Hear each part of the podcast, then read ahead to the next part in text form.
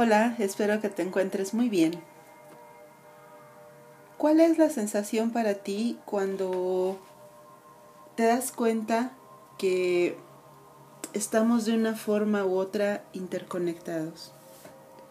¿Cómo asumes, cómo miras, cómo sientes el hecho de que de una forma u otra tu vida está entrelazada con la vida de los demás de una forma más profunda que solo coincidir, ¿no?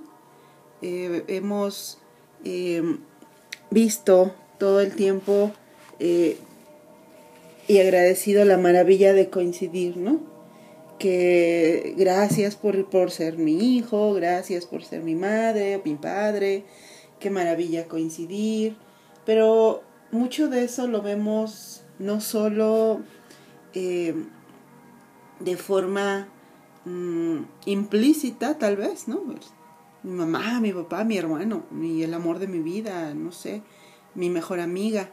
Pero realmente, ¿qué tanto alcanzamos a dimensionar el hecho de poder darnos cuenta que esas personas que están en nuestra vida, em, de forma mm, muy presente, ¿no? Como amigos, como padres, como hermanos, así, eh, tienen también que ver con el hecho de un, un coincidir como seres para crecer, para evolucionar, para, para acompañarnos, ¿no? Cuánto podemos ver al otro como un, un compañero de viaje más allá del rol que le tocó jugar en esta vida. Porque sin duda alguna nuestros padres, nuestros abuelos, nuestros hermanos, nuestros hijos, forman parte de el mandala de nuestra existencia, mucho más allá que solo el rol de ser esa persona eh, jugando un, lugar, ¿sí? No me explico. Eh, nuestro padre, nuestra madre, en este caso hablemos de ellos, eh, son importantes por el hecho de que son nuestros padres, ¿no? que eh, son las figuras de referencia, que son en la mayoría de los casos, de los casos quien nos dio la vida, en otros casos quien pues a veces adoptan y acompañan en la vida a ese hijo, a esa hija. ¿no? Y por ese solo hecho ya son muy importantes, ¿no? Son indispensables y son vitales eh, bebemos, comemos la vida a través de ellos, a través de su historia, a través de, de, su, de su, propia lente visual y de su propia eh, experiencia emocional. Eh, vamos coloreando nuestra propia vida y ya por ese solo hecho son importantes, muy importantes y vitales. Pero, ¿qué tal que podemos hoy pensar también con, con amplitud de esta, de esta experiencia? Que también tienen ese trabajo, por decirlo así, que dan ese servicio, que, que están en esa función, porque hay una conexión más profunda que solo el ser nuestros padres. Es una conexión que viene desde no solo las almas, viene desde el hecho de que eh, como seres estamos transitando un viaje todos juntos, ¿no? Y que a veces a lo mejor visualicémoslo como un mandala para nosotros mismos, para ti, para mí, para cada uno de nosotros. Nosotros nos convertimos muchas veces en el centro de ese mandala y afuera de nosotros empiezan a, dibujar, a trazar diferentes eh, aspectos, ¿no? Que vendrían a ser todas las personas, algunas cercanas, ¿no? los trazos más cercanos, y algunas distantes, los trazos más externos del mandala, pero seguimos conectados, ¿no? Y, y en esa conexión surge la necesidad de compasión y de amor, porque también el ayudar, el acompañar, el, el amar, el agradecer, el... Mm, el comprender, ¿no? Por qué el otro y incluso a veces justificar el otro se comporta de tal manera, ¿no? Porque cuando encontramos en nuestra experiencia que tal vez nuestra madre o nuestro padre nos han herido, eh, y bien nos toca mucho tiempo de nuestra propia vida sanar esa herida, lo cierto también es que es muy difícil que les dejemos de amar, ¿no? Aún y que nuestros hijos hagan lo que hagan, también es muy difícil que les dejemos de amar. Pero también a veces cuando nos enamoramos de alguien eh, y, y, empezamos a ver que esa persona a lo mejor pues nos hace daño o, o, o, tiene conductas que no son del todo pues amables o, o incluso bondadosas, a veces el mismo deseo o apego hacia la persona nos hace justificar esa actitud.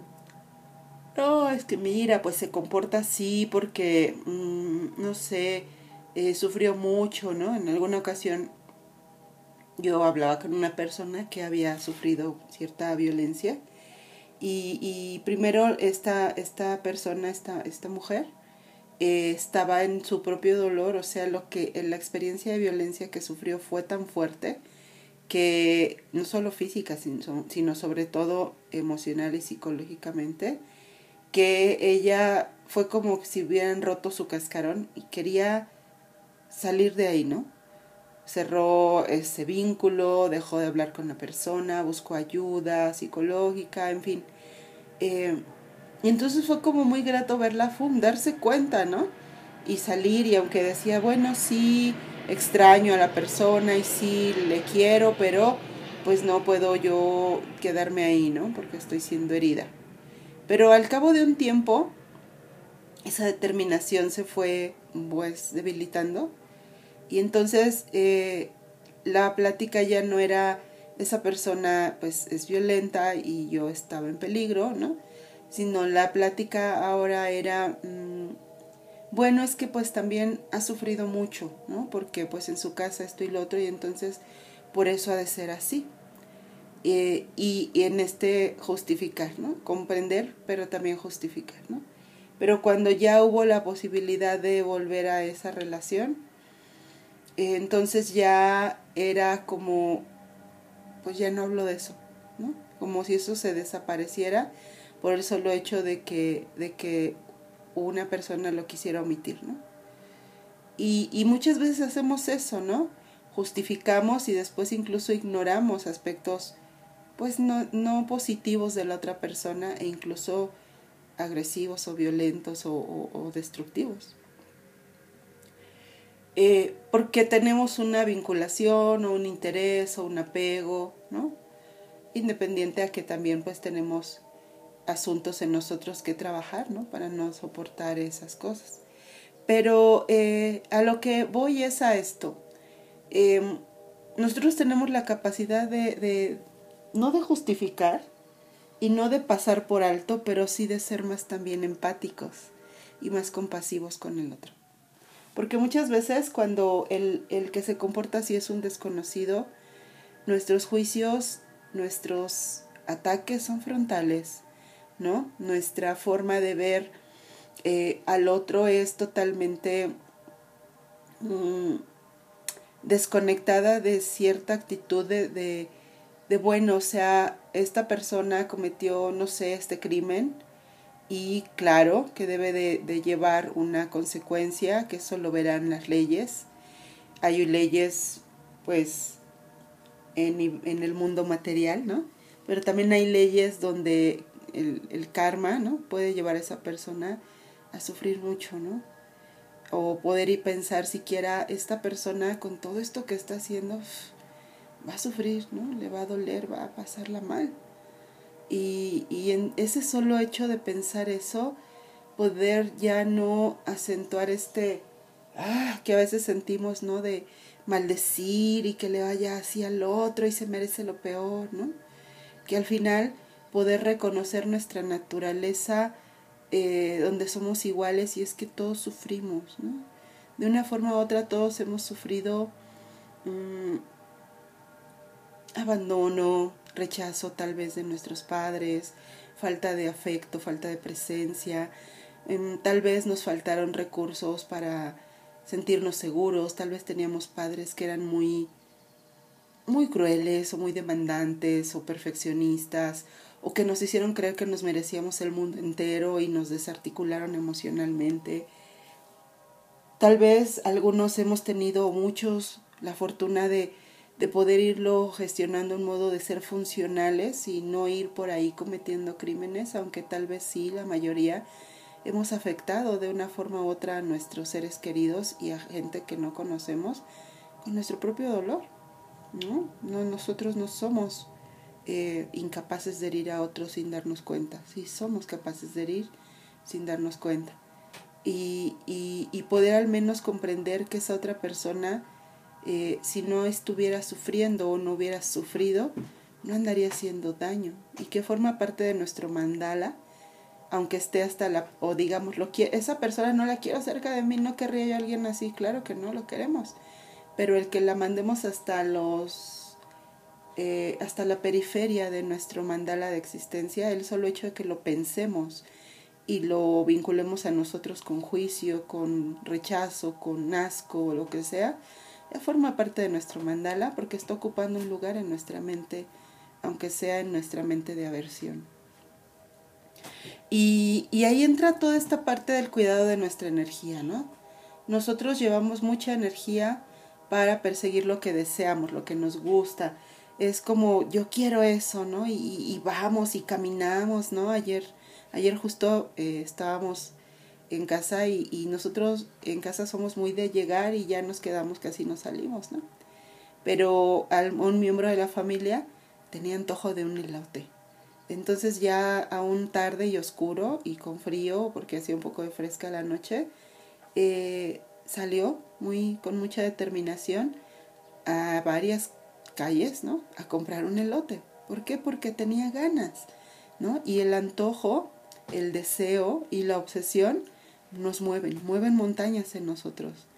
Y, y, y entonces preguntarnos por qué este antojo, este deseo y esta determinación, esta aspiración de que de que podamos estar unidos como con todos, de poder llevarnos en un mundo más empático, de poder ser mejores personas, de cuidar nuestra energía, no llega a ser a veces tan fuerte que nos mueva, que nos lleve hacia eso. Y no es solo ir y caminar a una zona de la periferia a ayudar personas y a llevarles despensa, juguetes, me refiero también al hecho de, de hacer ese trayecto hacia adentro, en donde podemos cuidar nuestra energía y podemos usar nuestra energía para sanar nuestro propio dolor. Imagínate si todos hiciéramos lo mismo, si todos abríamos la llave de nuestro corazón y dijéramos, voy a sanar mi corazón y voy a sanar el dolor que tengo porque mis padres me sobreprotegieron, no me hicieron creer que el mundo era, eh, no sé, para mí, que todos estaban a mi servicio, me hicieron creer que el mundo era complicado, tenebroso, ¿no? Imagínate si todos, todos hiciéramos eso, sanásemos nuestro propio dolor, imposiblemente habría menos violencia, menos dolor, menos guerras, ¿no? Pero como no podemos hacer que todos lo hagan a la vez, sino cada uno a su tiempo, lo que sí podemos hacer es hacerlo nuestro. Entonces, el que tú, el que yo vayamos adentro y veamos nuestro dolor, ya sin darle vuelta, ya sin negarlo, ya sin justificarlo, y trabajarlo y sanarlo, eh, va a permitir que tengamos mucha energía disponible, porque toda la energía que se ocupa para sostener esa herida, ¿no? incluso para sublimarla, ¿no? yo pasé esto, yo me pasó aquello, y ahora, no, simplemente ahora eh, ocupas esa energía no para sublimar tu herida, no para restregar tu herida, sino para eh, sanarla, y una vez que la vas sanando, ese, ese excedente de energía, que nunca es excedente, pero sí que ocupabas mucho en, ese, en sostener esa identidad, la puedes ocupar para estar más tranquila, más serena, más plena, más feliz, más consciente, más ecuánime, más sabia, y entonces poder tener más recursos para poder acompañar, por ejemplo, a nuestros hijos, ¿no? O están transitando algo difícil, poder ser una mejor escucha, poder ser una, una palabra asertiva, compasiva, poder ser un, un abrazo sin prisa, poder ser eh, un consejo lleno de sabiduría, ¿no? A veces vamos a tener que salirnos de, de, de, del primer plano para canalizar a esa persona que amamos a un lugar donde reciba información que le sea útil, poder ser una amiga o una pareja que pueda estar tan completa, tan plena, que pueda también compartir el camino con los demás sin necesidad de, de buscar esta resignificación de sí mismo, no lo sé. Creo que, que si bien nuestro dolor es bien importante, le dedicamos mucha energía y no siempre para sanarla. A veces solo le dedicamos energía para quejarnos y para sublimar esa herida, ese trauma, ese dolor. Y creo que eso mismo nos lleva a que a veces no seamos tan asertivos, ni tan funcionales, ni tan dispuestos, ni tan relajados, ni tan ecuánimes para poder acompañar a los otros. No sé, hoy quédate con esta reflexión, observa esta parte, cuánta energía dedico a, aquello que, que me duele para sanarlo o cuánta energía le dedico para sostenerlo y que siga ahí y cuánta de esa energía podría yo ocupar para ser pues un ser de excelencia. No me refiero solo a tu trabajo, sino a tu servicio como alma. Te mando abrazos con cariño. Hasta pronto.